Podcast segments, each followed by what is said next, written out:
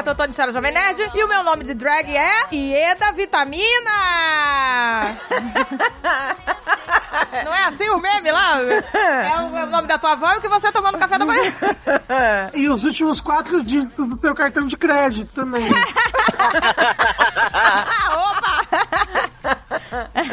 Ai, gente, acabou com a minha introdução. Eu ia fazer toda séria, mas agora não posso. Não faz? Agora faz. Não, aqui é a Andréa Paz, portuguesa, e eu sinto falta da minha Lady Lacre. Ah, Lady Lacre, puxa. Ai, saudade de Lady Lacre. Saudade. Maldito Snapchat tirou aquele filtro maravilhoso. Aquele filtro, aquele filtro tinha que ser pra sempre. Nossa, mexeu comigo. Mexeu, mexeu.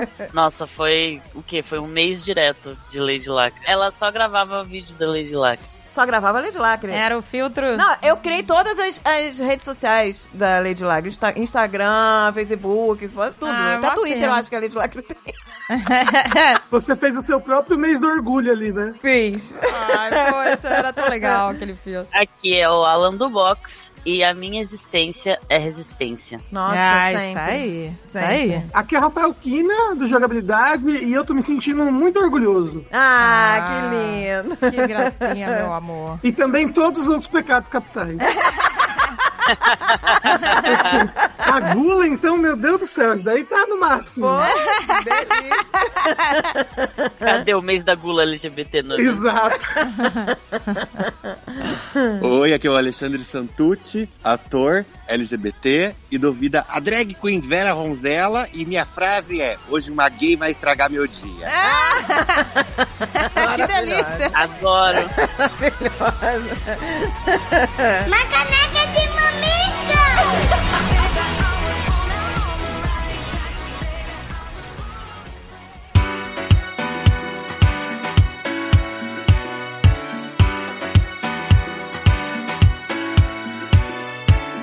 estamos no mês do orgulho LGBTQIA+. Olha que delícia. Vamos mergulhar nesse arco-íris de alegria? Apesar que eu sinto orgulho o ano inteiro, né, gente? Porque eu sou mãe de LGBTs. É isso aí. Mãe de trans, mãe de bi. E gravando Caneca de Mamica, eu descobri que sou Demi. Eu tô lá naquele sexual. maisinho lá, gente. Tá no mais. Você tá lá no maisinho. É isso, gente. E vamos comemorar intensamente junto com a estante virtual, que ela não deu mole e preparou uma campanha especial durante todo o mês com uma seleção de livros protagonizados e escritos por pessoas LGBTQIA+, gente. Olha que delícia, gente. Olha, eu queria dar um destaque aqui à obra de Alice Oseman, gente. As HQs de Heartstopper. Olha que delícia, gente. Uma literatura infanto-juvenil, entendeu? E você vê que delícia essa inclusão, né? Você poder, como jovem, se enxergar numa história. Exato. Tá? Porque a história gira em torno de dois meninos que estão se descobrindo, né? Aquele sentimento de o que, que eu faço com esse sentimento, sabe? É, gente, que não é errado. Exato. Ape- né? Ao contrário que a sociedade impõe na Uma cabeça das delícia, e até virou série, já vai pra segunda temporada a série. É um best-seller essa HQ. Então acho que essa vale muito a pena, gente. Outros, né, também. A Estante Virtual selecionou outras obras pra você. É, porque representatividade é tudo! É tudo! Então vamos mergulhar neste arco-íris de amor! Ai, que delícia! Vem, arco-íris do orgulho! Acessa lá, estante virtual. Garanta suas obras favoritas LGBTQIA+. É isso aí, meu amor. E lembrando que o que que acontece quando você compra na estante virtual? Você economiza o din-din e ainda ajuda os pequenos livreiros, meu amor. É aquele É. ganha-ganha. Porque a gente já falou aqui que a estante virtual conecta livreiros e leitores do Brasil inteiro, É gente. isso aí, meu amor. Livros novos e seminovos pra você. Pra precinho caber no seu bolsinho. Não esqueça disso, são os melhores preços do mercado, gente. Vai lá! É isso aí. Clica aqui no link da descrição e aproveita, meu amor.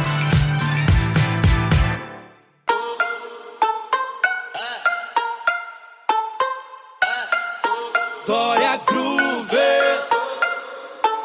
Deixa bater o grave que ela desce embrasando. Olha que delícia, gente, o programa de hoje. Delícia, gente. Hoje estamos todas coloridas. Estamos no mês do orgulho LGBT. Estamos aqui com convidados ilustres. Vamos falar dessa luta, né, gente? Vamos falar das delícias, vamos falar de tudo. Isso. Vamos começar falando das delícias? Alexandre, me desculpa, mas eu preciso contar essa história que eu tenho contigo que você nem lembra. É verdade! Se eu não fiz, eu não lembro. E se eu não lembro, é porque eu não fiz. Ah, Gente, eu já contei aqui, mas eu vou recontar, porque eu já contei essa história aqui nesse É, mas, podcast. é, mas tem que recontar. Eu preciso recontar. Há muitos e muitos anos atrás. Não tantos anos assim, não é? acho que Ela, ela entrega a idade junto aqui, ruim. Tem uns cinco, se não, Mais. seis anos. tem, Não, nossa, mais. acho que tem uns oito anos. Uns oito anos, né? Quase uma década atrás. Né? Nossa, então é há muitos e muitos anos atrás. É porque pra gente década. que é velho parece que foi ontem, É, a né? década foi ontem. é. Mas não foi ontem. Eu era cliente de uma loja de bijuteria, já falei isso aqui, sou viciada, em, né? Eu sou tipo uma Vera Ronzella.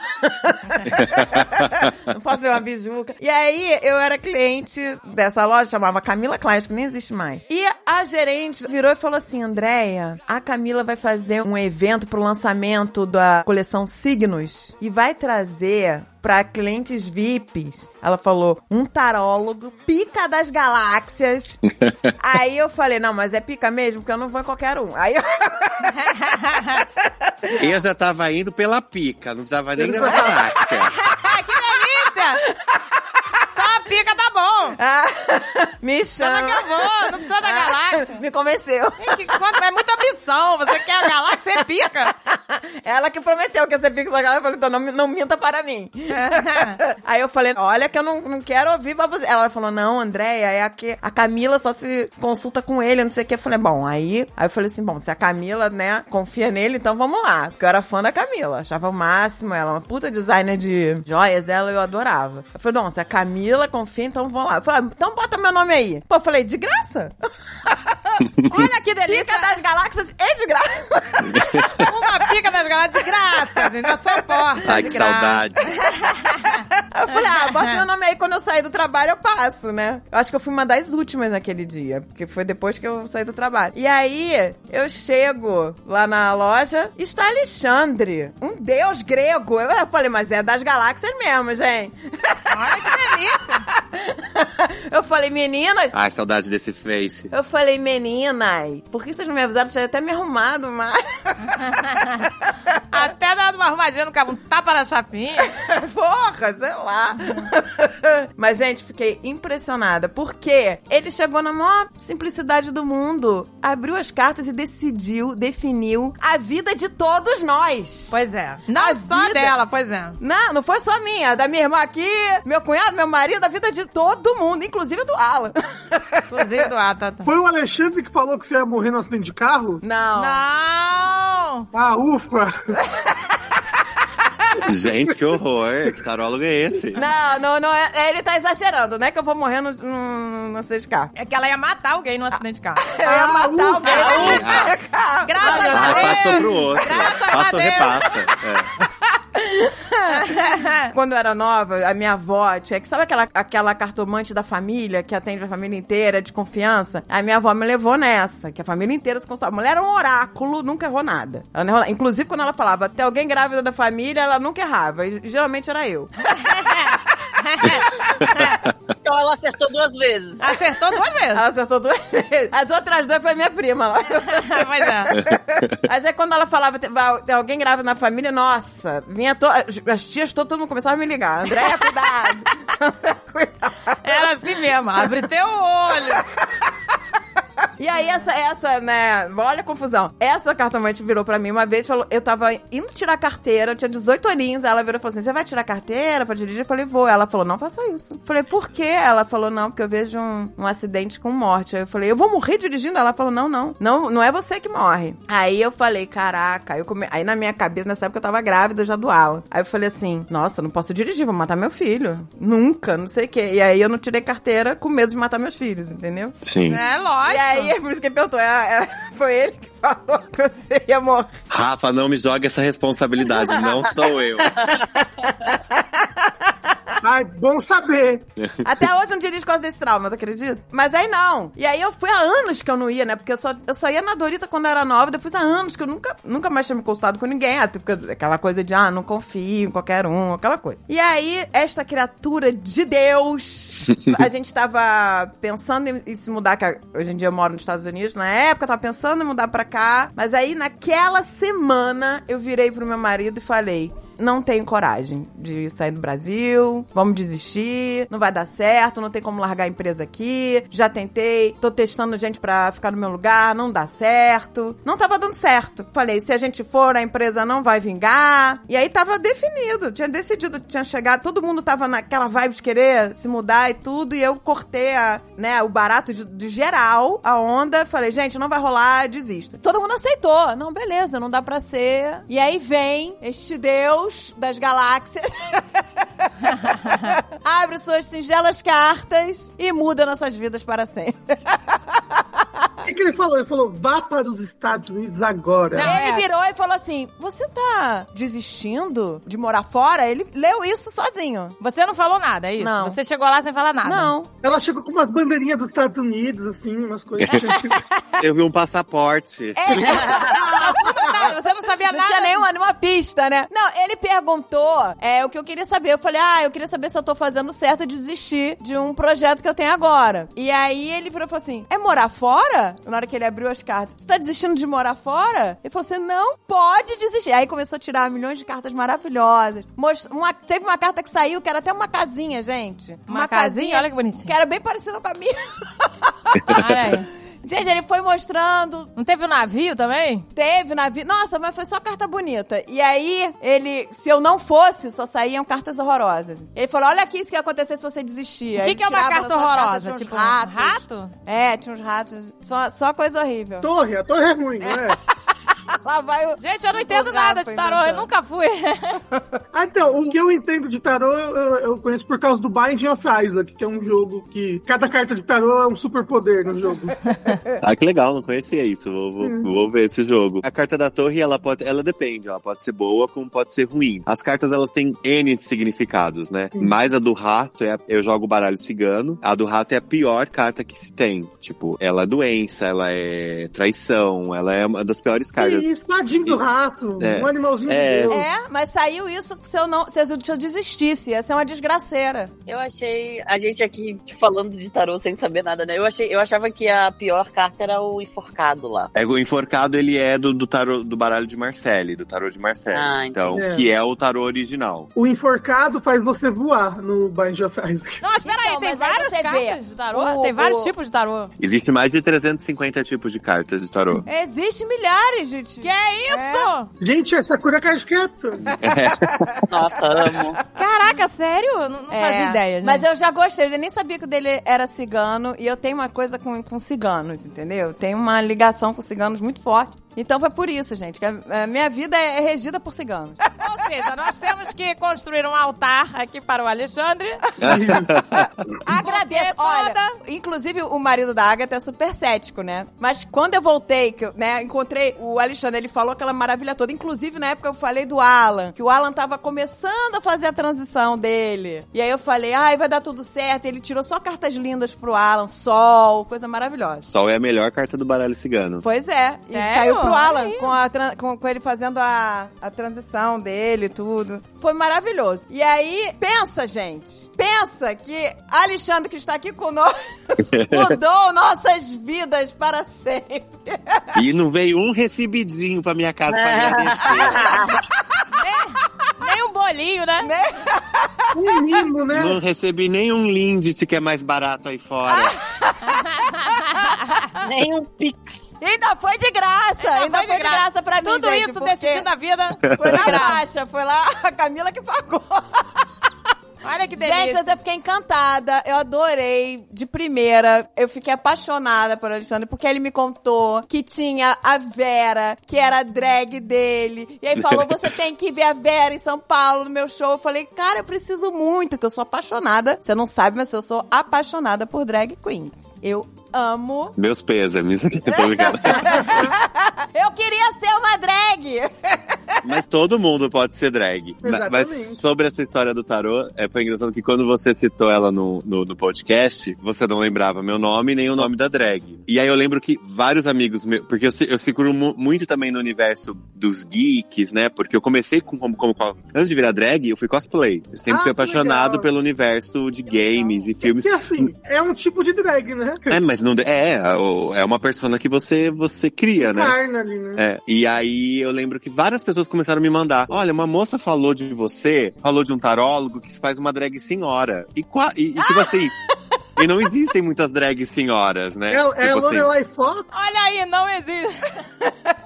E aí todo mundo começou a falar, é, é sobre você? É sobre você? Aí, na hora que você fala da Camila Klein, eu falei, a menos que a Camila tenha me traído durante anos com outro tarólogo, não, era você. falei, é. E aí eu falei, caramba. Olha, e tipo assim, já, isso já tinha um hiato de anos do ocorrido. Eu falei, gente. E, eu- e é bom saber, às vezes, o feedback sobre o nosso jogo, né? A partir do momento que você sai da minha mesa, eu não lembro mais do teu jogo, porque também são outras pessoas que vão sentando e a gente vai se envolvendo, né, com as consultas, então, e é bom também porque é uma terapia, né, não, eu não, pra eu não comentar nem da vida dos outros com outras pessoas. Então é gostoso saber que foi, que deu certo, que os caminhos que as cartas mostraram eram, eram esses mesmos, porque isso é energia, tarô é energia. né? Gente, dá mais energia cigana. Eu nem sabia que era tarô cigano. Aí agora faz todo sentido. Você é ator e tarólogo também. Tu, quer dizer, Resumindo, brasileiro, a gente tem que fechar a conta no Exato. final do mês. são as suas profissões mesmo, são Não, profissões. gente, Exato. mas ele tem, ele tem o dom. Ele tem o dom das cartas. Ele tem. Entendeu? E é o povo cigano, gente. Mas você joga há muitos anos? Você sempre se interessou por isso? Eu jogo desde os 11 anos de idade. Olha que delícia! Já ganhou algum campeonato? Campeonato de tarô, né? Ganhou! Ele ganhou o campeonato dos acertos, gente. Acertou tudo!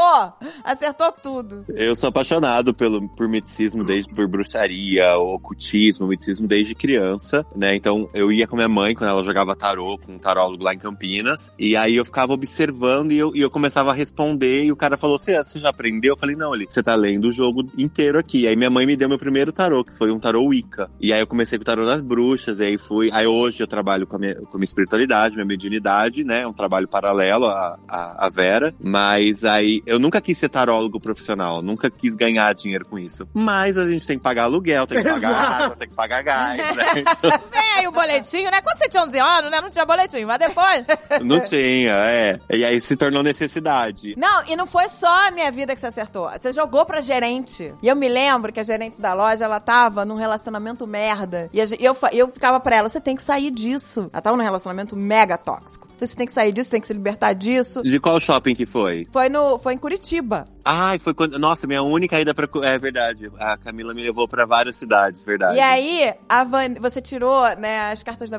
Você orientou com as cartas. Ela, ela, não adiantava eu falar e as amigas dela falar que ela largar aquele traste. Mas você falou, ela foi lá porque aí ele mostrou o que esperava por ela nas duas situações. Se ela continuasse naquele relacionamento, aí era só carta de, né, rato, só inferno. Rato, Que horror, gente, meu Deus! E aí.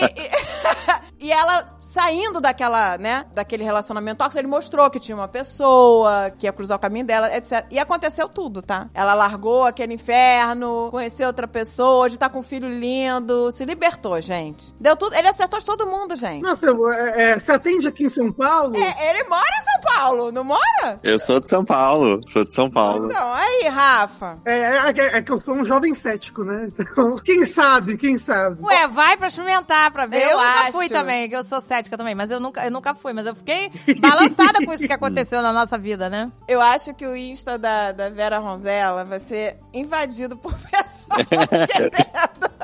Ai, gente, pelo amor de Deus, tá pra vencer uma parcela da Renner, gente. Eu preciso pagar.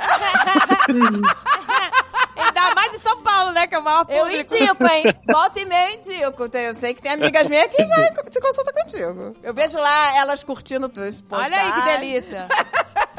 Tem alguma coisa especial pra você jogar? Tipo, é, você tem que fazer um ritual, alguma coisa assim? Ou é você senta, medita, sei lá, antes de, de jogar? Ah, eu, eu me concentro muito, né, pra tentar. Nem, no caso aqui, foi, a gente tava num shopping dentro de uma loja onde tem um monte de gente andando. E tarô ela é energia, e eu preciso me concentrar na energia daquela pessoa que tá na minha frente, tentar vibrar na mesma sintonia que ela, pra não ter interferências. Mas normalmente eu, eu me consulto, chamo os meus guias ciganos, né, porque foram eles que escolheram um baralho cigano eu jogar. Também tem uma conexão muito grande com o povo cigano, faço minhas oferendas pra eles, pra agradecer, bonitinho. É, eu me concentro, assim, não, não tenho muito um ritual, não. Eu gosto depois de jogar o baralho, preciso acender uma vela pra agradecer, pra também tirar as energias de todo mundo que fica no meu baralho, que vai ficar em mim, senão eu vou trazer essa galera pra casa e já não tô conseguindo pagar aluguel sozinho. Imagina com mais gente aqui, né?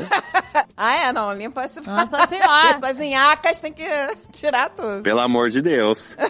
Mas você vê alguma coisa? Vê alguma energia, alguma coisa? Não, né? Só, é, você vê as cartas. Olha, isso, isso porque a gente vai fazer um, um podcast sobre o Pride, né? É. Ô, gente, o Pride, o Pride... Vamos chegar O lá. Pride vai, vai chegar. Vamos mas chegar lá. Então, desde criança eu vejo muita coisa. Desde criança eu tive um canal espiritual muito aberto e, e desde criança, ah, é amigo imaginário, ah, é, o Ale é louco, o Ale conversa com pessoas, o Ale tá falando com a parede. Eu sempre tive um- uns paranauê que eu não entendia, que depois no espiritismo, e depois na Umbanda, eu fui começar a entender que eram os meus guias, né, que eram as pessoas com quem eu ia trabalhar. Mas eu vejo, às vezes, às vezes tô em casa assim, eu ouço um barulho e falo, ah, você tá na cozinha, já lava a louça. Porque, ó, pelo amor de Deus. Por favor, né? Pelo amor de Deus, que ó, que estouraram pipoca aqui em casa. Gente, pois é, a gente tá falando só de tarô, tarô, né? Ah, mas gente, é que eu não podia, não poderia não contar essa tinha história. como, gente, não tinha né? como, porque ela sempre fala dessa história. Eu Agora- sempre falo, gente, mudou nossas vidas, tá? O meu marido, meu cunhado são eternamente gratos. Fico muito feliz, fico muito feliz de saber. Eles que são céticos, tá? Agradecem imensamente. É, agradece. Eles que contrataram, inclusive, o Alexandre pra ir lá falar pra você É. que tinha que se mudar. É verdade.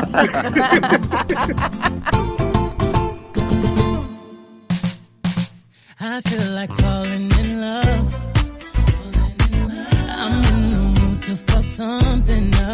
Agora eu quero saber uma coisa. A gente já sabe como surgiu o tarô na sua vida. Agora eu quero saber como surgiu a Vera. na É isso sua aí, agora é isso que a gente quer saber. deusa. Em quem você se inspirou? E com que idade você começou a se interessar por, por drag? Gente, eu quero entender o que, que é drag, o nome assim, drag queen. O que quer dizer drag queen? Existe Tem vários 700 significados. teorias. É. Sério? Drag me as a queen pode ser dress like a girl, ou então drag de arrastar. Mas a palavra drag mesmo, ela foi falada pela primeira vez por Shakespeare. Isso. Ele foi a primeira pessoa a utilizar a palavra drag, porque também antigamente nos teatros não podiam ter mulheres atuando e os homens se vestiam de mulheres, então veio drag para dar um significado àquela figura masculina vestida de mulher, tanto no teatro kabuki, depois também, depois não, no mesmo período. O Queen veio quando a comunidade LGBT, né, os gays em maioria, que são os que mais performam dentro da arte drag, colocaram Queen pra, digamos, enaltecer mais esse trabalho. Mas a drag entrou na minha vida, meu Deus, eu sempre tive medo. Eu, eu lembro que eu ia pra balada lá em, em Ribeirão Preto. Eu sou campineiro, mas fui criado em Ribeirão, então me considero Ribeirão Pretano. Eu lembro que eu vi os homens vestidos de drag e falava assim, ah, que palhaçada, esses caras de peruca, de salto alto. Eu tinha medo, achava, achava ridículo, mas sempre fui do teatro. Quando eu mudo pra São Paulo, isso há 13, 14 anos atrás, foi quando eu tive um contato muito forte com drag, assim. Foi conhecer, quando eu conheci a Penelope Jean e a Tia Lola, que era uma drag senhora aqui, e,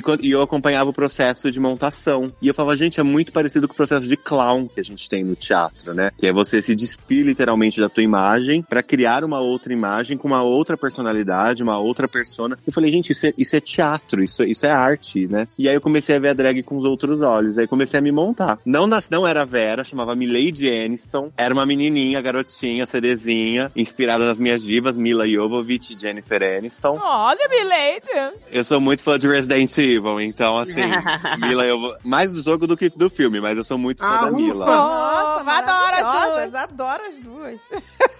É que pra mim é Deus no céu e Mila na terra. E eu sou fã do Quinto Elemento. Eu sou fã do Quinto Elemento. Ah, eu também, gente. Quinto Ela é Elemento, maravilhosa. nossa. Você assistiu? Vamos convidar pro próximo podcast. Ela é maravilhosa. Ela é maravilhosa Ela é porque maravilhosa. ela é boa atriz. Não é, gente? Vamos, que delícia. vamos. Mila! Me nota, Mila. Ô, Mila! Ô, Poxa, Mila! gente. Como é que eu vou? Ela é boa atriz, ela é poser, ela é modelo, ela é tudo. Nossa, Tadinha, né? É, a carreira sim. dela ficou nisso. ela adora fazer filmes de ação. Ela é casada com o diretor do Resident Evil, né? É. Mas ela adora. Ela Ela, falou fala que que, gosta. ela gosta. Ela adora. É, ela, ela, gosta. disse que gosta. Ele escala ela pra todos os filmes que ele faz, Sim. porque faz parte da relação dele, sabe? Mas esse é o problema da Mila, né? A Mila só atua nos filmes que ela é casada. Ela era casada com o Luke Besson, fez o Quinto Elemento, fez o Joana Dark. aí ela casa com o Paul e aí faz todos os Resident Evil da vida. Ela mantém a carreira dela assim, casando com o diretor. Mas É, Independente. em família. Manter a É. carreira em família. É verdade, gente. Ela só, trabalha com o marido. E, mas é, gente, lembra ela no Joana Dark, que show que ela deu? Ela é Nossa, muito boa. incrível. Eu amo Joana Dark dela. E, e o primeiro filme que eu vi com ela foi Quinto Elemento, né? E foi maravilhoso. Eu adoro que tem um site que ele diz assim: é Mila Jojovic em Joana Dark ou é o Leonardo DiCaprio em Titanic? Tem que que maravilhoso, nunca vi isso, preciso ver. Mas ela parecia muito, Leonardo Muito. DiCaprio. Nossa, ela tava igual a ele nesse filme. Tava. E aí o, o Aniston, né, pela Jennifer Aniston, sou apaixonado por Friends, é minha série favorita. Eu amo, amo, amo. Nossa, também. só- Amo Friends. Então eu juntei. E aí só que eu comecei a reparar que a Milady não expressava o que o ator, o que o Ale ou o que o minha drag tinha que ser, porque eu tinha uma boca muito de Dercy Gonçalves.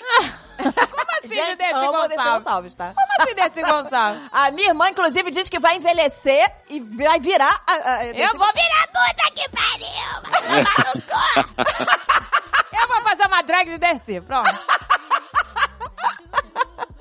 Eu vou, gente. Eu acho incrível. Eu adoro a. Desi Gonçalves diva, gente. Mas Maravilhosa. É, entendeu? À frente do seu tempo. E eu cresci assistindo Abby, né? Então Abby e Dercy eram grandes referências minhas. Gente, eu ia falar isso. Eu falei, gente, a Vera Rosella tem um quê de Hebe É, mas é. o show que eu mais vendo é, é um show que eu tenho de Abby, né? Eu tenho todos, os eu tenho réplicas dos figurinos da Abby pra fazer os shows e eu sou apaixonado. Então a, a Vera ela é visualmente a Abby, a boca da Narci e a cabeça da Narcisa Tamborindeg, amo. né? Ai, que delícia! Nossa, mas é o absurdo! combo da delícia, Ai, que gente. loucura, ai, que absurdo! E tudo isso é minha avó materna, que é a Helena Ronzella, da onde veio a Vera Ronzella, né? Olha aí, a Gente, sua avó. mas agora a Vera é muito mais gostosa, gente. Olha que delícia, uma mistura de tudo que eu amo. De tudo, de todas as delícias do mundo. Dercy, Hebe e a Narcisa. Nossa, rainha Nossa, máxima. a Narcisa, pra mim, olha, pra ficar perfeito, pra mim só faltou Inês Brasil. Aí, Só faltou. pra mim ficaria Que perfeito. delícia! Que delícia. Graças a Deus, alô, alô. Alô, alô, graças a Deus. Olha, se tivesse ela pra mim, fechava, hein? E aí nasceu a Vera. E aí eu consegui expressar. E aí fui pra balada, só que é muito difícil conquistar espaço na cena noturna fazendo uma drag senhora. Porque o pessoal quer a Beyoncé, quer a Gaga, quer a Britney, quer a menininha, né? Quer a Pablo. E tudo bem. Mas aí eu consigo alguns espaços pequenos na cena noturna. Mas aí eu fui criando uma, um certo nome porque eu, eu comecei a trazer a drag de volta pro teatro, né? Eu quis que as pessoas entendessem que a drag não precisa estar só no palco de uma balada. A drag tem que estar em todos os lugares. A gente tem hoje drag falando de política, temos a Rita, que ocupa um espaço que ninguém vai pegar, temos em Brasília a Ruth Venceremos, que é uma drag candidata a vereadora. Então, assim, a gente tem. o- drag é igual, é igual a Casa Bahia, em qualquer esquina você vai achar uma fazendo alguma coisa. Adoro, gente. gente, que legal. Por mim, o mundo tinha que ser drag. Mas se a gente parar pra pensar, o mundo é drag. As maiores referências que a gente tem, Xuxa, Lady Gaga, tudo isso é drag, que é uma persona que a gente cria. Nossa, Madonna, Cher. A RuPaul fala, né? Você nasce pelado, o resto é drag. Exatamente.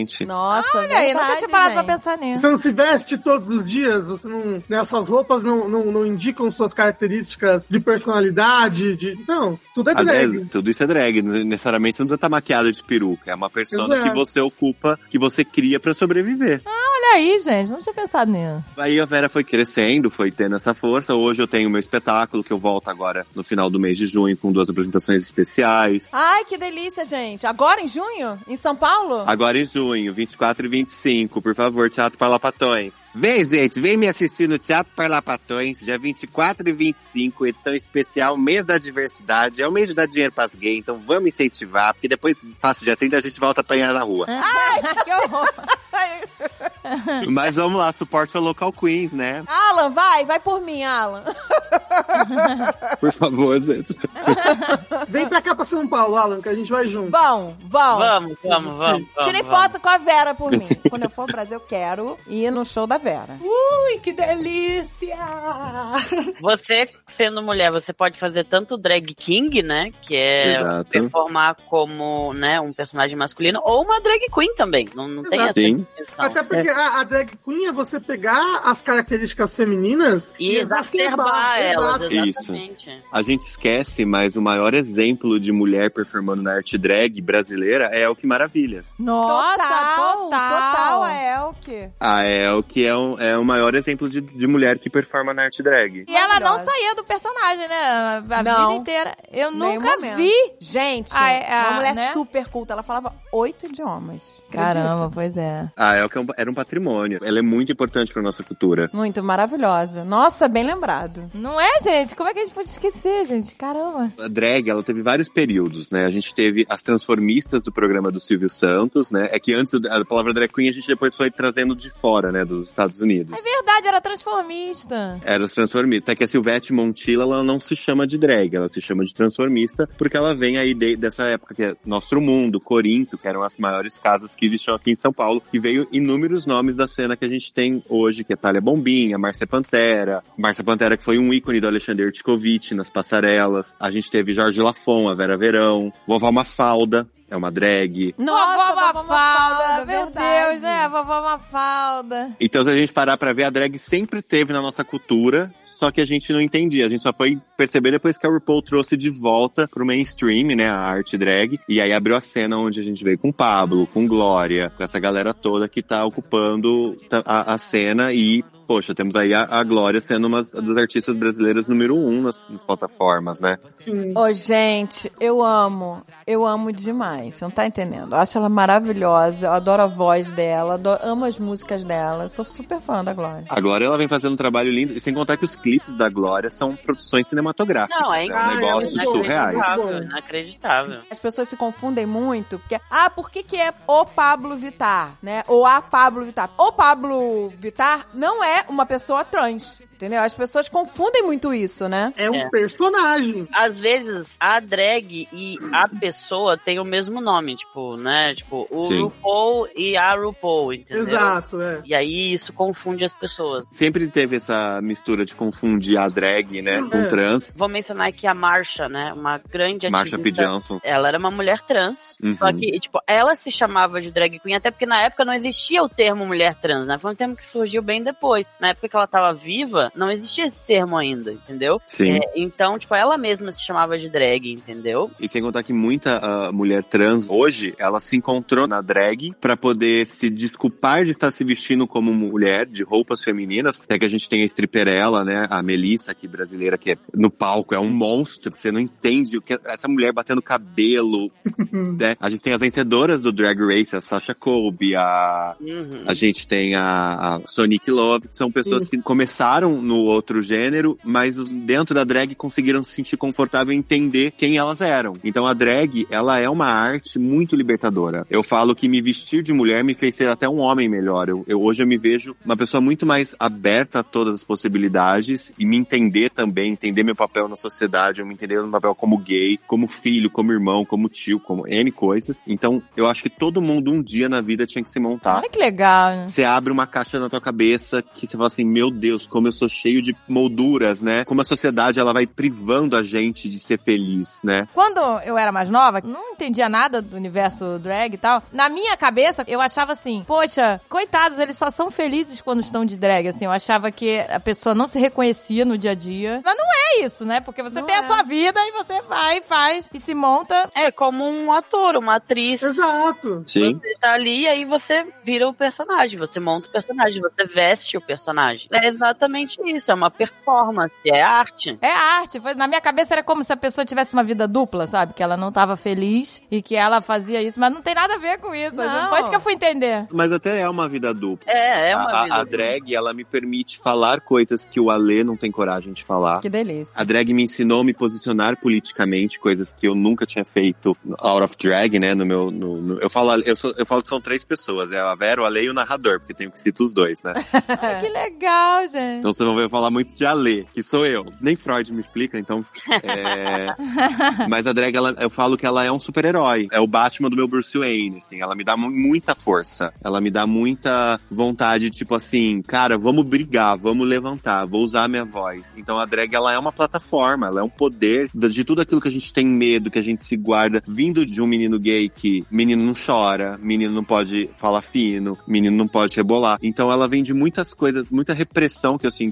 Isso que eu tô falando porque eu, eu sou uma pessoa privilegiada, né? Minha família, graças a Deus, me aceitou. Teve suas ressalvas, mas me- em uma boa parte me aceitou. Mas ela traz muitos dos meus traumas, ela trabalha muito os meus problemas. Até que já aconteceu de eu enterrar meu avô de tarde e à noite eu ter que estar no palco Nossa. fazendo show. Levar um pé na bunda e à noite tá ali fazendo show. Então a Vera é uma gasolina na minha vida. Ela, ela traz vida, ela traz cor. Eu não sei explicar. Eu sou quase um crente na igreja, assim. Eu- a, a Vera, ela é minha religião muito forte pra mim. Quando você vira a chave, parece que aqueles problemas não são seus durante aquele momento ali, não é? Exato. Eu falo que é uma entidade. A gente incorpora uma persona mesmo. É, Desceu a pombagira Vera Ronzella. Então... Maravilhosa. Olha que Que delícia. nem os perfumes da Vera são perfumes que eu não gosto. São perfumes mais doces. Que eu, se eu sentir de alê, me dá ânsia de vômito. A Vera sai de casa parecendo uma, uma floricultura. Né? Ela usa Chanel, ela usa. Eu gasto um dinheiro que não, eu não tenho pra pagar. Pra... Esta Vera Rosa. A, a Vera tem um poder aquisitivo que o alê não acompanha. Ela tem. Tá saindo cara essa Vera Rosella, né? E você, você tá falando desse empoderamento que o drag traz. A gente tá vendo muito isso hoje em dia, politicamente falando também, né? Tipo, Sim. em várias drags que utilizam é, esse empoderamento e a plataforma que a arte da drag traz pra advocar pelos direitos LGBT. Se sabe? você parar pra pegar a história, as É. drags sempre tiveram envolvidas na luta dos direitos. A Marcha teve uma- um poder muito grande em Stonewall, né? Se você Sim. pegar a história. E, e ela que começou ali bater os direitos e você vê até que o primeiro carro nas paradas de Nova York são só das drags, porque elas Uhum. que abriam. Aqui em São Paulo, Cacá de Poli se jogou no meio da Paulista pra impedir que a polícia parasse a primeira parada do orgulho LGBT. Foi em Então, 97, né? isso. Isso que a gente já tinha tido a, a parada das lésbicas no Rio um ano antes, Uhum. né? Mas a de São Paulo foi as drags que foram lá na Paulista parar, senão não, não ia conseguir ter a parada. Então, o movimento das lutas LGBT sempre tiveram com as drags lutando. E todo mundo acha que drag é oba-oba e circo. E pelo Uhum. contrário, elas estão ali lutando e quebrando tabu sobre o que é gênero, o que não é gênero, quem disse que tem que ter gênero. Exatamente. É isso. Né? Então elas estão sempre nessa, nessas lutas. Se a gente parar pra pegar a história da ditadura militar aqui no Brasil, homens que saíam maquiados, as transformistas, eram presos porque eram confundidos com trans ou prostituição. E aí teve a Miss Biá, que foi uma drag pioneira que a gente teve no Brasil, que ela, ela foi muito inteligente, convidou o delegado pra assistir um show pra entender que drag era arte, não era o que eles chamavam de prostituição. Então assim, a drag sempre teve em movimento de luta. Hoje a gente tem a Rita aí fazendo um movimento muito legal na internet. Nossa, sim, Né? ela é maravilhosa. Sim. E eu tenho o prazer de conhecer a Rita desde criança. Tipo, a gente cresceu junto em Ribeirão. Eu lembro dela achando que era hétero. Eu falo assim, você é uma bichona. E é por isso que eu também advoco pra depois do mês do orgulho, a gente ter o mês do ódio. A gente ter um mês do ódio gay pra gente lutar contra as coisas. eu acho isso maravilhoso. Como assim, às vezes o ódio gay?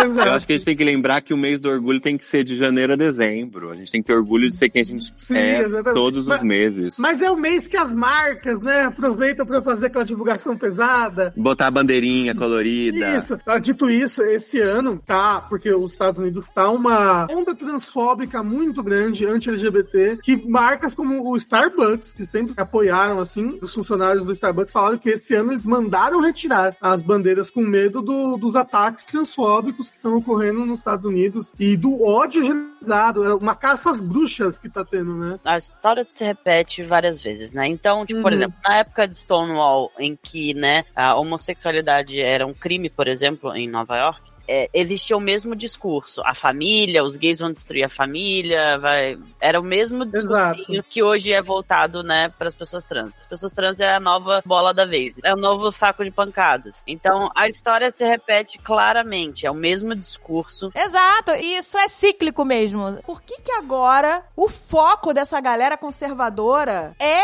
a comunidade trans? Porque eles, eles miraram, assim, botaram um target. Então, Porque eles precisam. cara, atacando de- é. e tirando tirando direitos conquistados já, adquiridos. Eles estão tirando. Exato. É porque ima- imagina que você é um predador. Você vai mirar no grupo que é mais frágil. Porque você precisa de um inimigo em comum pra juntar essa galera, entendeu? Um, um inimigo que você odeia ali em comum pra juntar. Aí você pega o inimigo, pô, hoje, se você for juntar contra o LGBT no geral, você vai se dar mal. Provavelmente porque nós somos muitos. Eu acho que foi dita uma frase aqui muito foda agora, os direitos conquistados. Uhum. Isso é pra gente entender que a gente não tem direito nenhum. Porque assim, hoje a gente tem uma lei, mas amanhã essa lei ela pode cair. Exato. A gente tem que acordar todo dia pensando, essa guerra não acaba. A gente tem que entender que é muito frágil, é, um- é uma linha muito fácil de ser cortada. Então por isso que acredito que a gente tem que lutar mesmo todos os dias. A gente tem que fazer valer a pena. E eu acredito que a comunidade, estou falando no meu olhar de fora, não, não sei nem se eu tenho até esse lugar de fala pra falar, mas acredito que a comunidade trans esteja em alvo agora porque eles cansaram de apanhar. As trans cansaram de ser assassinadas. Porque assim, não tem que falar que morreu, não, foi assassinada. A gente lida, pelo menos no Brasil, é o país que mais mata a comunidade trans. Eles e elas estão cansados, então decidiram usar a voz. Então calma aí, opa, aquela travesti que tava ali só pro meu uso, pra eu trair minha esposa, porque eu tenho esses desejos, prostituição decidiu levantar a voz, falar que quer ir pra faculdade, que quer ser alguém na vida, tá falando, então vamos eliminar esse grupo. Ô, gente, essa semana Exatamente, é pipocou isso, uma frase pra mim que é a pura verdade. Conservadores são pessoas que fazem escondido tudo aquilo que condenam em público. Pois é. Esses são os conservadores. O Brasil é o país que mais mata pessoas trans e é o país que mais consome pornografia de pessoas trans, entendeu? Exato. Uhum. Exato, é vê? exatamente isso. É uma matemática que a gente não entende como encaixa, né? Como eu consumo e mato. Não é? Pessoas trans sempre morreram, sempre apanharam, gays sempre Uhum. morreram, sempre apanharam na rua, quando andava de mão dada, quando beijava, não podia fazer nada. podia- A gente não tinha noção do escopo, É isso. do tamanho, da onda de Então, conservadorismo. Mas, mas é porque surgiu. foi uma onda que foi crescendo. Eu não quero apontar dedos aqui, mas a, nós tivemos uma onda evangélica que tomou conta do país, que precisou, como eu falei, de um inimigo em comum. Precisou apontar, tipo, aquilo são eles, isso é a gente, entendeu? Uhum. Pra, pra poder unir essas pessoas, pra poder ganhar poder. Eles político, precisavam demonizar alguém. Exato, mas e o negócio é, como eu falei, é, teve essa, esse, esse crescimento religioso voltado para o mal, sabe? Que nem esse pastor agora que pipocou e que fala, porque Deus odeia o orgulho, porque no céu não entra Ai, homossexual. gente, que raiva! Quer dizer, aí tem até uma, uma comediante que falou, e como é que você vai entrar no céu então?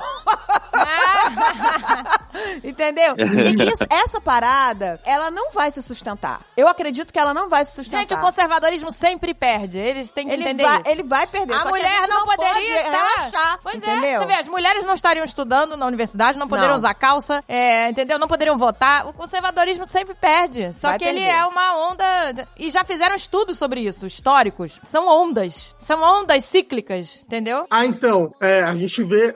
A- gente vê que perde, mas, tipo, perde em quantos anos? Em quantas décadas? Porque, tipo, o Irã não, é, não era um país super pra frentex nas décadas de 70, entendeu? E, e há quantos anos que, ele tão, que eles estão nessa onda conservadora? Não, e eles não conseguem mais sair, porque ali é assim, qualquer movimento é morte, entendeu? Mas isso é legal pra gente parar pra pensar que assim, por que que eles têm tanta força, né? O porquê que cresce? Por que que elegeu uma pessoa dessa? Porque eles são unidos. Eu acho, eu, acho que o problema do LGBTQIAPN+, é que nenhuma letra é unida com a outra. Principalmente o G. O G é a pior letra do LGBT.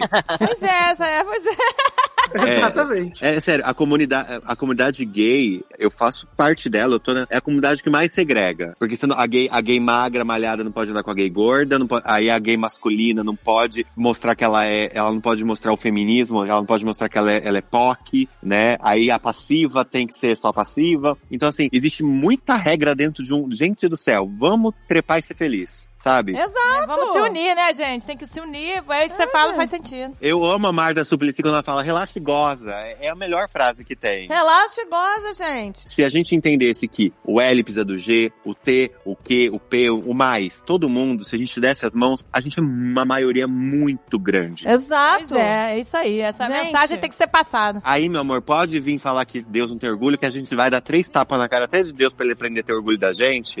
É isso aí.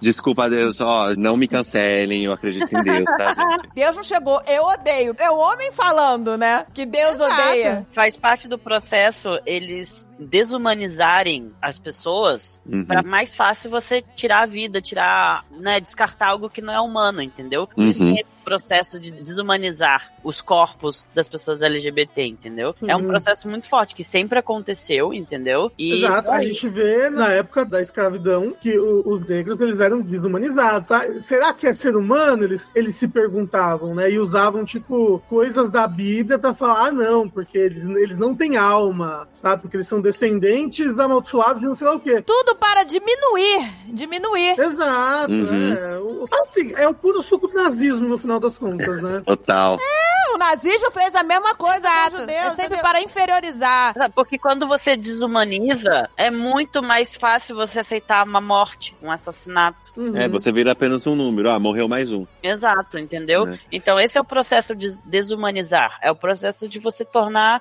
aquilo, aquele corpo, aquela pessoa, aquele indivíduo em só mais um. E como que eles desumanizam, né? Eles desumanizam demonizando, né? Exato. E eu, eu amo a expressão da Damares quando ela fala que o cão tá articulado, porque eles são extremamente articulados, né? A gente teve recentemente um, um vereador aqui de São Paulo que conseguiu achar uma brecha para fechar o Museu da Diversidade durante um tempo. Assim como no nazismo, é muito mais fácil a gente acabar com uma população acabando com a cultura e a história deles. Mas exatamente, o nazismo, por exemplo, Berlim, pode ter pessoas que não sabem, mas Berlim era uma cidade que na época ela era muito avançada nos conhecimentos, nos estudos LGBT, principalmente de pessoas trans, de operações e tudo mais. Esses foram os primeiros livros a ser queimados, entendeu? Foi uma Uhum. história apagada que a gente perdeu e não vai mais conseguir recuperar. E sabe, de tentar matar a cultura mesmo. Você vai atacando pelos cantos, entendeu? Até você chegar no núcleo. Exato. São as pessoas. Porque muita gente esquece, não eram só os judeus, né? Inclusive tem um livro sobre isso, que é a Estrela Rosa. Uhum. que é a estrela em que eles colocavam homens gays, mulheres lésbicas, pessoas trans, e tinham sua designação ali, e também iam pros campos de concentração. Então, tipo, é toda uma, uma cultura, né, e, uma parada que eles queriam erradicar mesmo. Sim. Você tira a cultura, você tira a informação, a pessoa não sabe os direitos ou o que ela precisa recorrer pra ela se entender como um cidadão, pra ela entender os direitos que ela tem. Então, assim, você Ela conseguiu perdido. lutar contra, né? É, você no meio de uma sala sem luz, você tá perdido. Então é muito mais fácil eu dizimar um povo assim. E a gente tava passando com isso aqui em São Paulo, com o fechamento do museu que conta a nossa história, que conta. O museu fica dentro da Estação República, é, bem ali embaixo da parte do Aroche, e é Aham. um- uma região da luta LGBT de São Paulo, né? E graças a Oxalá, Buda, Deus, Cher, o museu foi reaberto. Graças a Deus. Por isso que eu acho que a gente tem que entender que todo dia a gente precisa se preocupar com as nossas leis, com os nossos direitos, com o nosso grupo. Não há nada ganho que não possa ser perdido. Exato. E- Gente, e acabou de chegar. Olha, eu tô falando, apareceu. Recebi um e-mail do Museu da Diversidade. Que medo! Passado. Ai, que medo, que medo. Ai, esse algoritmo que tá ouvindo as coisas. Gente do céu. Agora, Ui, que delícia! Você falou, Alex, de privilégios, né? E a gente fala isso aqui no nosso programa sempre, direto. né? Nós somos privilegiados, a gente tem que reconhecer o privilégio de ser mulher, cis, branca, enfim. Então o que que acontece? A gente usa o nosso espaço de Exato. privilégio pra divulgar essas mensagens. Exato. Porque se você achar, ah, essa luta não é minha, eu não tenho nada a ver com isso, você tá sendo conivente com tudo isso que tá acontecendo. Exato. E Então, eu é sou por isso que zero gente- conivente. Eu sou altamente antifascista. Inclusive, a gente fala isso, que esse microfone é pra dar voz a quem precisa ser ouvido. É isso aí. Mas aquilo que eu falei dos ciclos, isso é verdade. Já fizeram um estudo sobre isso. É, historicamente, existem ciclos. E são ciclos é, de irreverência e tal, e depois vem a onda conservadora. A gente viu isso acontecer, né? Você vê década de 50, 60, de repente você vê a década de 70, todo mundo se libertando, todo mundo questionando, vem uma onda de jovens questionadores e depois isso acabou. Eu tô decepcionada com a minha geração. É, mas é porque, por exemplo, se não me engano, foi na época dos anos 80, né, que veio a crise da AIDS. Isso deu uma Exato. arma pro conservadorismo muito, Muito. grande. É isso Foi. aí, exatamente. dizendo você que era falou tudo. castigo divino, sei O lá. conservador, ele sempre trabalha com medo. Então ele Sempre. vai pegar alguma coisa pra gerar o medo. É Sempre. destruir família. Você vê, agora eles falam, é, adoram falar sobre pansexual. Que pansexual vai transar com a árvore, com seu cachorro, com seus filhos, com as suas crianças. Entendeu? É, Eles usam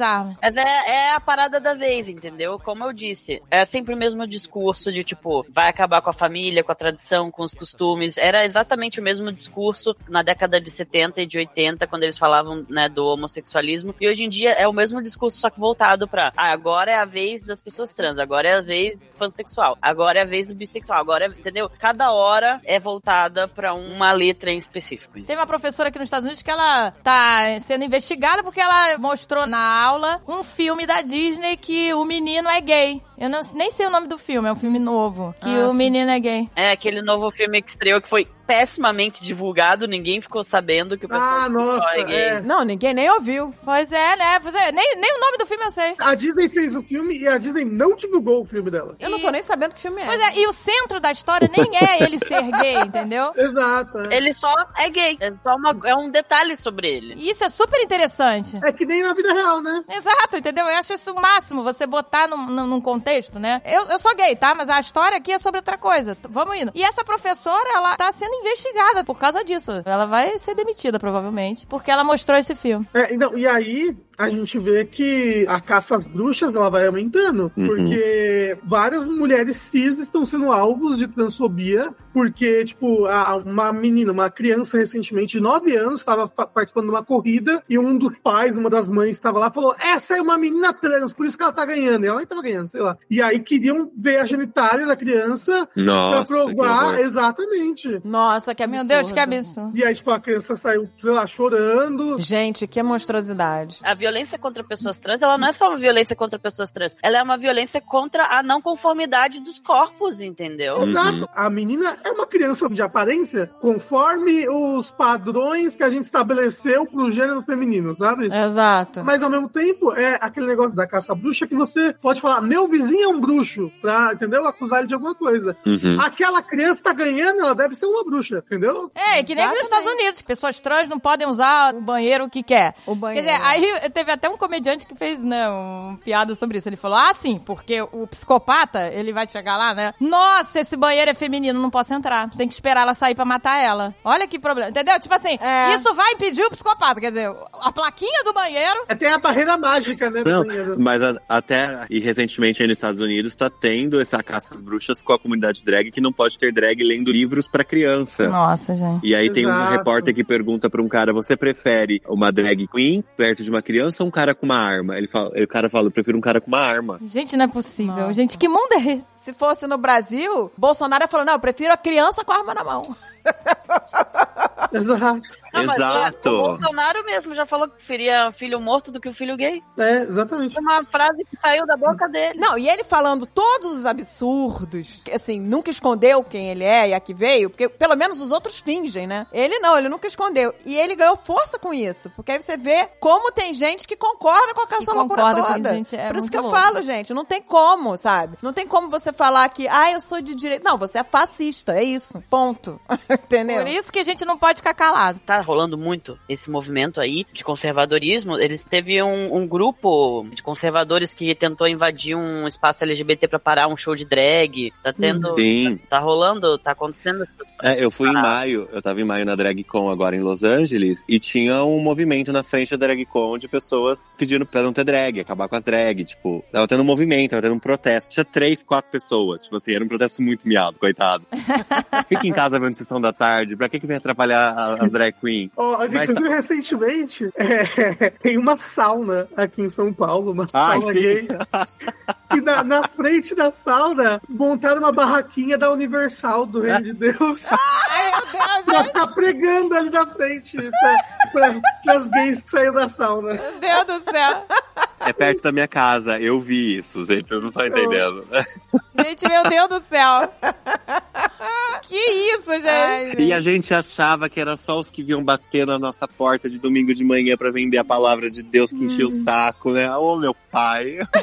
Deus do céu, gente. Coisa louca. Ai, gente, é surreal. É surreal, gente. A gente realmente tira, tira a gente do sério. Mas é isso que você falou. Tem que haver união, gente. Tem que haver voz. A gente não pode mais ficar realmente calado, porque senão essas coisas vão crescendo. Felizmente, hoje em dia, a gente tem Erika Hilton, entendeu? A gente tem outras deputadas, outras pessoas trans no governo, assim, poucas. Mas, sabe, a gente tem. Pouquíssimas, precisamos de muito mais, gente. A gente precisa focar nisso. Por isso que a, responsabilidade está sempre nas nossas mãos. Porque ainda vivemos numa democracia, então a gente ainda pode colocar lá pessoas para representar o que a gente precisa. Entendeu? Então a gente precisa de mais. Pessoas negras, pessoas indígenas, pessoas trans. Uhum. gays. Representatividade, né? Exato, a representatividade tá aí por um motivo, né? Exatamente. E a Eri, e você citou a Érica, assim, meu voto foi dela. Meu voto sempre vai ser da Érica. Eu, sou a- Nossa, eu sim. tive, eu tive o prazer de morar. Ela mudou, mas ela morava aqui no meu prédio, então eu tive o prazer de já pegar o elevador com ela várias vezes e tremer, assim. Parecia que eu tava encontrando a Beyoncé. Você não tá tipo assim. Mas ela é muito mais que a Beyoncé pra Ela é, e o que ela faz, a- ela faz aqui na Roosevelt, ela tinha uma campanha do agasalho aqui embaixo que ela fazia pra, e eram só mulheres trans que trabalhavam pra arrecadar pra pessoas trans, assim. É sério, eu quero essa mulher na presidência desse país, você não tá Nossa, entendendo. um sonho. Eu também. É o meu sonho. Pois é, gente, É, seria um é a sonho, hein? meta, essa é a meta, gente. Érica, presidente. Pensa numa mulher que fala e você quer ouvir cada sílaba que ela pronuncia. Ela tem o dom da palavra, gente. Exato. Ela é incrível, gente. Num bom pajubá gay, ela habla mesmo, né, Brasil? É, ela habla mesmo. Habla. Adorei ela agora na parada do orgulho, né? E ela tava toda toda de couro preta, assim, né? Toda toda sex. Ela postou com a legenda exterminadora de fascista. Que delícia! que delícia! Ela é maravilhosa!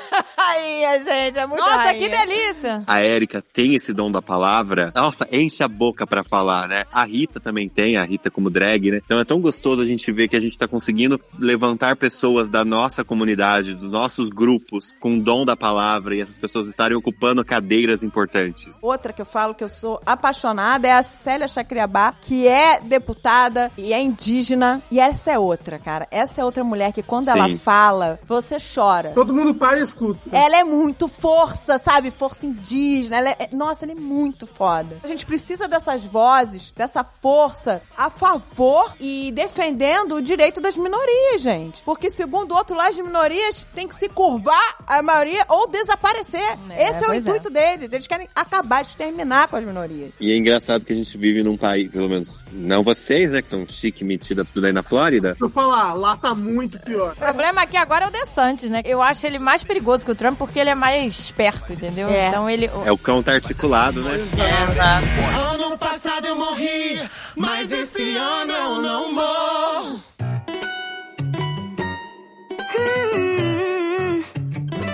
Eu tô falando sério. Por mais que eu faça drag já há 11, 12 anos já, eu não me considero um profissional, porque ainda acho que falta muita escada pra eu subir. Um fotógrafo, Paulo Vitali, que escolheu 50 drags de São Paulo, que aí ele fotografou de menino e menina, né? O Out of Drag. E aí a Vera foi escolhida pra ser a capa do livro. E no livro tinha Cacá de Poli, Silvete Montilla, Thalia Bombinha, Salete Campari. E a Vera ser capa de um livro que tá com os maiores nomes da cena, eu não sei explicar o, o que eu senti quando eu vi o livro, assim, é uma honra muito grande. Essa foto tava no Museu da República em tamanho do teto ao chão na entrada do Museu da Diversidade lá na República. Ai, Nossa, gente, que delícia. que incrível. Caramba. Gente, ele me lembra um ator. Eu tô tentando lembrar quem. Ele não parece o, o pai do Draco, Malfoy, um pouco? Ah, O Lúcio? O Lúcio Malfoy. Qual foi? Ai, que delícia! Bota, bota peruca loura. Essa é Eu. Você tem que botar uma peruca loira assim, ó, lisa, lisa. É pior que eu tenho uma loira ali. né? Você podia fazer cosplay, gente. É, pode fazer. Não, não pode Ah, não, não porque é pode, não Transfóbica, é. aquela maluca. Quando eu comecei a gostar de Harry Potter, porque Harry Potter não me pegou muito, quando eu comecei a gostar foi logo quando aquela vaca idiota fala aquelas merda. Aí eu falei, ai, deixa. Nem se deu trabalho. Aí a personagem que eu mais gostava é a que defende ela, que era a atriz que faz a Luna. Aham. E eu amava tá. a Luna porque ela era muito down, muito no mundo dela, muito pa- ela era muito Woodstock, eu achava ela maravilhosa. A Luna defende a J.K. Rowling? A, a menina que faz a Luna era a Luna, ela, É, a ela defende, ela defende o posicionamento da JK. Então eu falei, ai, pra que, gata? Que não ficar quieta, sabe? Tipo, Caraca, cala a boca. Tô decepcionada, tô arrasada. Você tem as pessoas que, né, que batem de frente com a J.K. Rowling, tipo, né, a Emma, A Emma. O Uh. Daniel Radcliffe bate de frente, é, né, essa galera, assim, o- os principais ali, eles batem bem de frente com a, com a que são quem realmente entendeu os personagens que ela escreveu. Porque não dá Exato. pra entender uma pessoa que pensa nisso e escreve exatamente sobre o que ela. ela não dá pra entender. Não dá.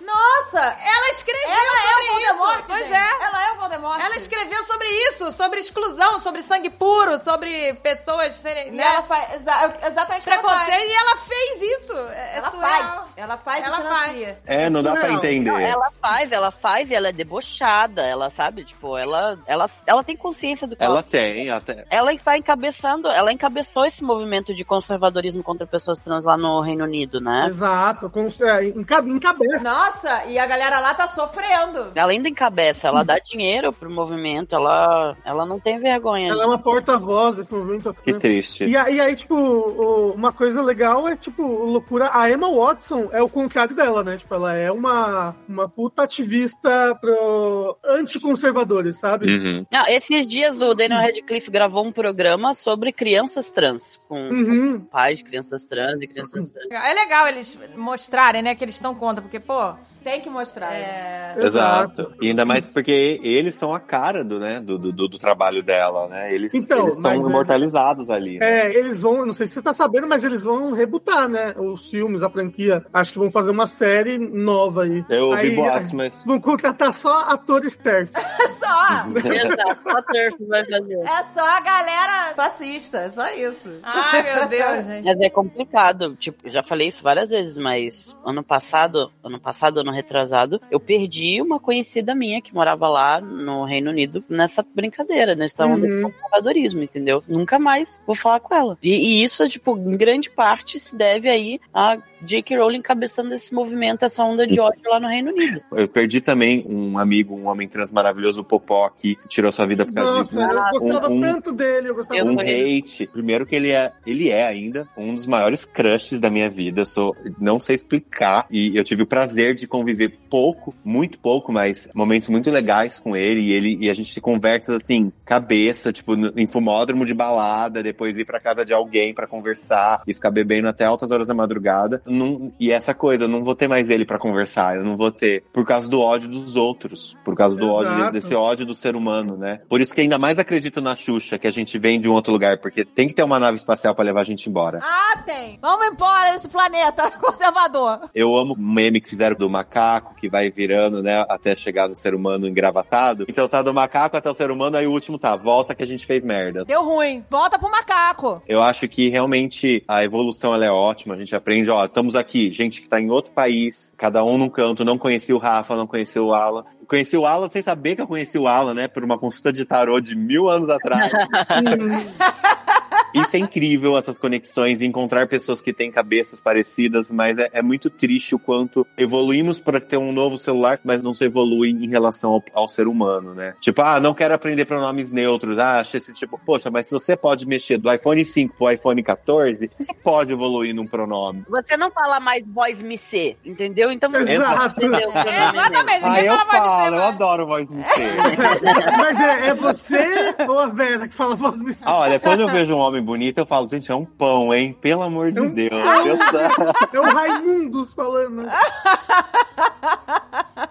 Mas concordo, a gente não fala mais voz MC, a gente, a gente fala por obsequio. Então, se a gente conseguiu evoluir tanto, né, por que, que a gente não pode evoluir e entender que as pessoas evoluem assim como um aparelho de celular, assim como várias coisas? Gente, a galera aprendeu Pix rapidinho, né? Exato. E assim, não é como se pessoas não binárias fosse algo de hoje. A gente tem civilizações africanas centenárias que já tinham pessoas que não tinham gênero. Que tinha denominação Exato. pessoas. Não só a cultura africana, a gente vê Não, é várias assim, culturas várias asiáticas culturas, que né? também tinham, tinham esses nomes há Gente, dois anos atrás. Eu entendeu? cresci assistindo o Shun de Andrômeda e eu nem sabia se ele era homem ou menina. Então, assim, é, tá, Exato, tá na nossa cultura. Ele era um na homem nossa. que usava armadura que tinha seios, entendeu? E, e- e ele tinha todo o estereótipo de uma mulher e era um homem, então ninguém entendia. A Power Ranger amarela não tinha saia não tinha peito. Pelo amor de Deus. A Trinity não tinha, ela era igual aos outros menininhos. E era a Trinity, sabe? Pra Então- gente, né? Pra gente. É, pra gente. Então, assim, poxa, tá aí na nossa cultura, a gente vê isso desde sempre. Vamos, né? Vamos evoluir, vamos, vamos evoluir pro 16.0, não sei o que, igual do iPhone na cabeça, né? Sim, gente, a humanidade precisa evoluir. É que as próximas gerações venham melhores, né, gente? Ah, não sei, a gente tá tendo uma, uma onda de jovens conservadores puritanos, É, né? mas Porque é isso. causa dos pais, né? Não, não só isso, mas a, a extrema-direita ela é muito boa. A maior vitória deles é o quão bom eles são em cooptar a juventude através de, dos meios digitais, entendeu? Assim como o Hitler tinha o programa juvenil dele. Uhum. Uhum, Ele exato. sabia que esse era, entendeu? Esse era o- a chave da parada. A minha geração, que é uma criança dos anos 90, da adolescência dos anos 2000, é uma geração extremamente cagada. Ah, é, nossa, podre. A gente veio com pais impedindo a gente de seguir sonhos e É ter que verdade. trabalhar, ser concursado público. A gente pegou, res- eu cresci com resquícios do, tipo assim, mete camisinha nesse pau que não vai pegar uma doença que você vai morrer e não sei o quê. Então, eu- a gente cresceu com muito medo do que veio dos anos 80 com- até os anos 90. Então, assim, é uma galera com a cabeça muito cagada. Eu espero que o amanhã seja muito melhor. Acredito que o futuro seja muito melhor. Ah, eu também, gente. Se a gente perder essa esperança, não tem como, né? Não vou ver em vida, isso eu tenho certeza absoluta. Ah, pois é. A gente não vai estar vivo pra ver, mas é, a gente quer deixar aí a, a- a sementinha. É, plante- minhas sobrinhas estão com as plantinhas sementadas na cabeça de que, né? Ai, É. pois é. Minha filha também tá com a plantinha semeando, sabe, do amor. Mas é aquilo, né? Se a gente pode, tipo, se a gente se posicionar, se a gente aparecer em algum lugar, pode, tipo, fazer bem pra uma pessoa que nem a gente, sabe? Já vale a pena. Ui, que delícia! Eu queria fazer uma pergunta até pra todo mundo. A gente tava falando agora sobre Deus não gostar do mês do orgulho, mas eu queria saber do Rafa, do Alan e das meninas. O que você se orgulha? Qual é o teu orgulho? Nossa, eu tenho muito orgulho de ter filho trans, de ter um filho bi. Eu tenho muito orgulho de usar a nossa voz em prol das minorias, que eu sou contra homofobia, eu sou contra racismo, eu sou contra fascismo, eu sou contra toda essa babaquice. E eu sou feminista. Então, Pois é. disso que eu tenho é. orgulho. Exato. Eu tenho orgulho de, de, de ter descoberto que eu sou feminista, porque há um tempo atrás eu não sabia também que era feminista. Não, e orgulho também do, do Alan, gente. Muito orgulho por ele ter seguido a, a trajetória dele, sabe? Porque não foi fácil, né? Não, E- não é fácil. E muito orgulho dele ter, sabe? A coragem, A porque você, coragem. pra ser uma pessoa trans, você tem que ter coragem, gente. Você tem que ter Então, coragem. isso é- acho que isso é o que me dá mais orgulho, essa trajetória dele. Pra mim, orgulho, né, essa coisa do mês do orgulho, sempre foi um processo, né, porque assim como né, a maioria das pessoas trans, né, não só pessoas trans, mas como LGBT também, eu custei muito a ter orgulho de mim mesmo, né. Então, pra mim sempre foi algo tipo, era o orgulho dos outros, mas eu nunca me incluía nesse, sabe? Eu nunca me Uhum. incluía nesse amar a si mesmo, nunca me incluía. Por exemplo, eu fui trans, né, sou trans há anos e essa foi só tipo recentemente que eu comecei a realmente amar o meu corpo trans. Antes era tipo, ah, eu sou trans, mas se eu pudesse, eu queria ter nascido um homem cis, entendeu? E foi só recentemente que eu virei e falei, não, eu não queria ter nascido um homem cis. Eu gosto de ser um homem trans, sabe? Tipo, foi um processo muito Olha, é- isso é uma virada de chave muito importante. Olha, isso faz toda a diferença. é um processo muito longo, um processo difícil de você ir aceitando o seu corpo, aceitando você por partes, né? Exato, porque você não seria quem você é hoje em dia. Exato. Exato. Exato. Exato, isso é muito interessante que você falou, pois é. Então, pra mim, esse o orgulho, ele é um processo e é um processo que ele foi conquistado de uma maneira muito árdua. Então, eu tenho orgulho de ter orgulho de mim mesmo. Ah, que gente, delícia! ô, meu filho.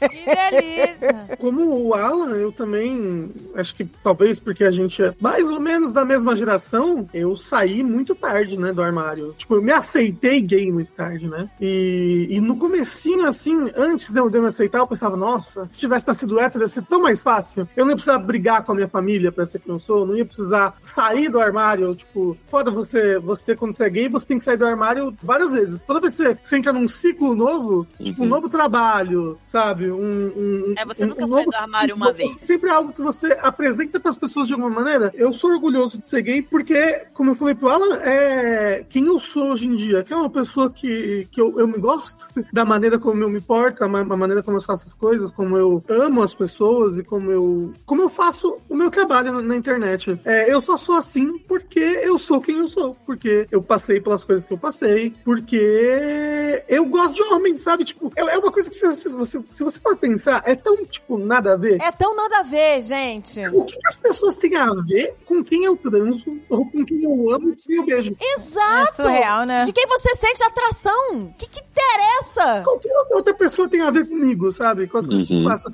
Eu não sei também, gente. E, e não, é tipo, eu, eu tenho que lutar por esses direitos pra ser quem eu sou porque outras pessoas não querem que eu seja do jeito que eu nasci. Porque existe um livro de regras que toda uma, a humanidade tem que seguir. E aí que tá, porque a maior lição desse livro de regras, a coisa que, que substituiu os Dez Mandamentos, que substituiu tudo, é amar o próximo como a ti mesmo. É, exato. Entendeu? Então, é, a- teoricamente, a lição final é amor. É tipo, Uhum. a, a pessoa que tá do seu lado, ela é como você. Você tem que amar essa pessoa, sabe? E não é, atentar contra a vida dela. Então, tipo, é disso que eu tenho orgulho, principalmente de, de ser um, um gamer. de ser um gay. Gay gamer, gay gamer.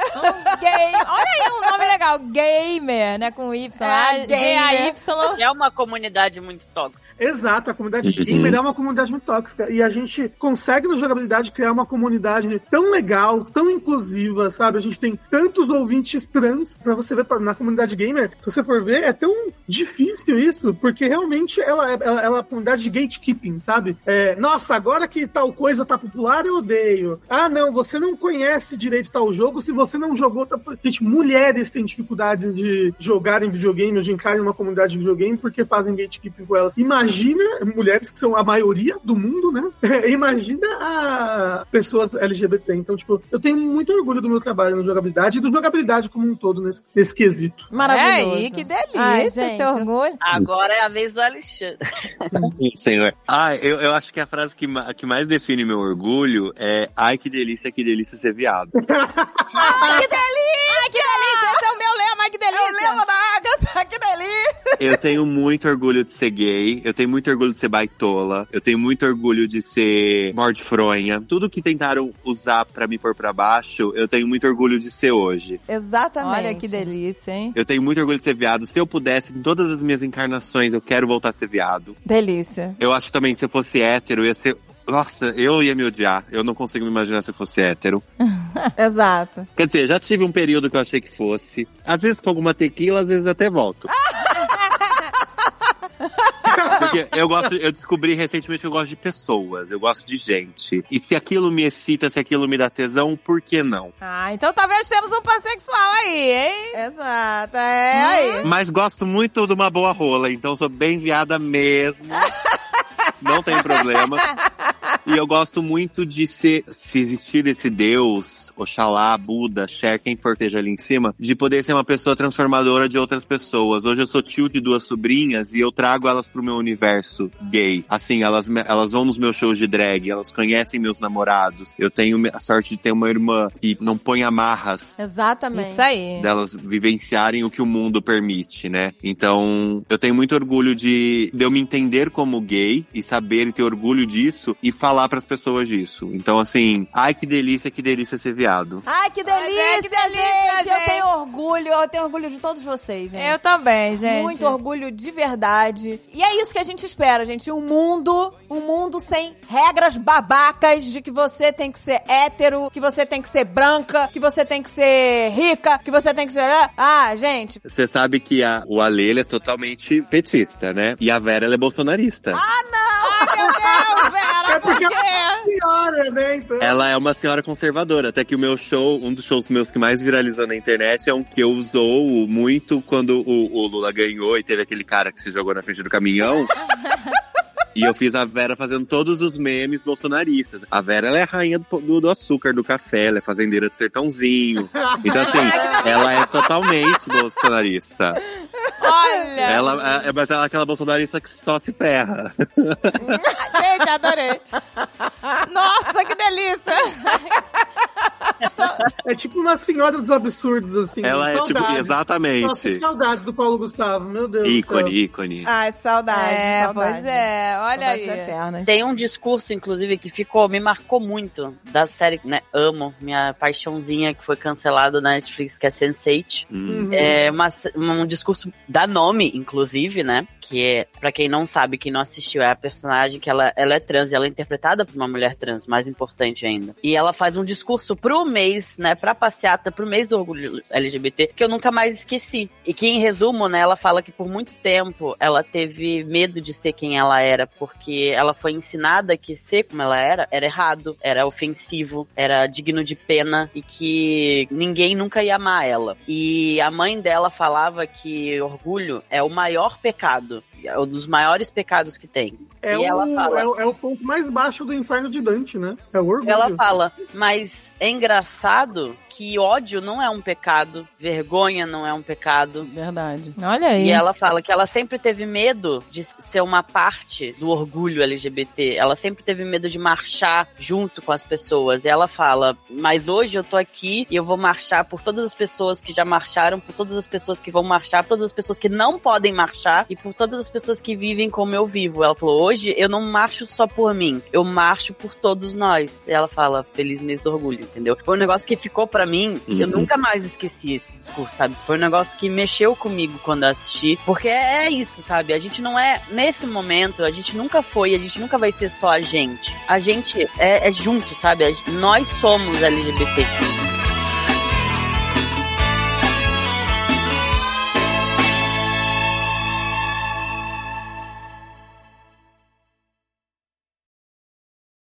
Este podcast foi editado por Radiofobia, podcast e multimídia.